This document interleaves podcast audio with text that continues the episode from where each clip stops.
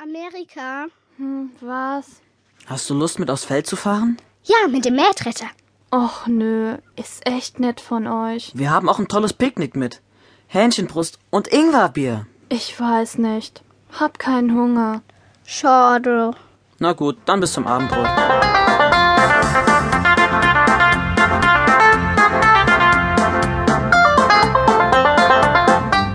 Unsere Freunde Moppel und Babs wohnten für ein Jahr auf der Ranch ihres Onkels Ben.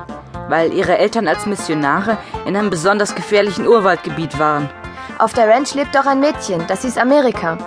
Die war erst ziemlich eklig zu den beiden. Deswegen wurde sie von der Ranch verbannt und musste in die Stadt ziehen. Zusammen mit ihrer Tante Mercedes, einer Mexikanerin, Aber Moppel und Babs holten sie dann wieder zurück. und retteten ihr damit das Leben. So waren sie jetzt fast Freunde geworden.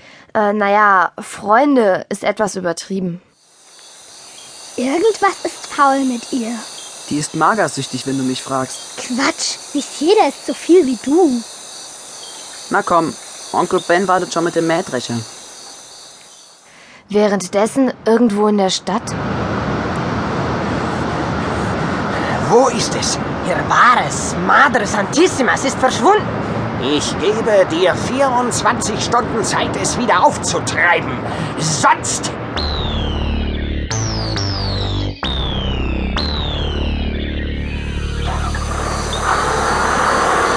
Mit Onkel Ben Mähdresche zu fahren fand Moppel toll.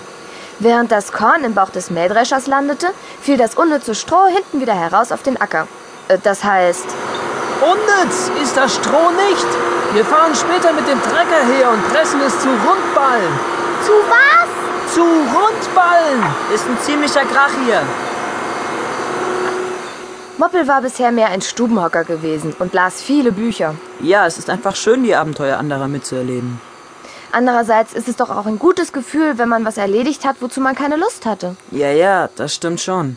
Jedenfalls, nun wollte Moppel Onkel Ben überzeugen, dass er ein ganzer Kerl sei, den man auf der Ranch gebrauchen konnte. Da freute es ihn besonders, dass Onkel Ben beim Abendessen zu ihm sagte, Wenn du willst, Moppel, kannst du morgen den Trecker fahren und Strohballen pressen. Mit wem? Alleine.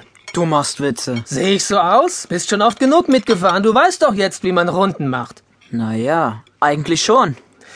Oder hat's dem Herrn Professor etwa nicht gefallen? Doch, doch und ob. Das gleichmäßige träge Rattern der Maschine, die immer enger werdenden Karrees, der Duft von Spreu und Staub, das hat schon etwas lyrisch Beruhigendes. Wie? Also, hm, jedenfalls, morgen früh um halb sieben geht's los. Um halb sieben? Da ist die Hitze noch nicht so groß. Schließlich sind wir hier in Arizona. Du, Onkel Ben, Ja? wo ist eigentlich Amerika? Na, hier überall. Ich meine doch das Mädchen. Keine Ahnung warum. Sie hat schon heute Mittag nichts gegessen. Vielleicht macht sie eine Diät. Diät? Sie ist doch schon so spindeldürr. Wenn du willst, kannst du ja mal nach ihr sehen. Das mache ich. Danke, Onkel Ben.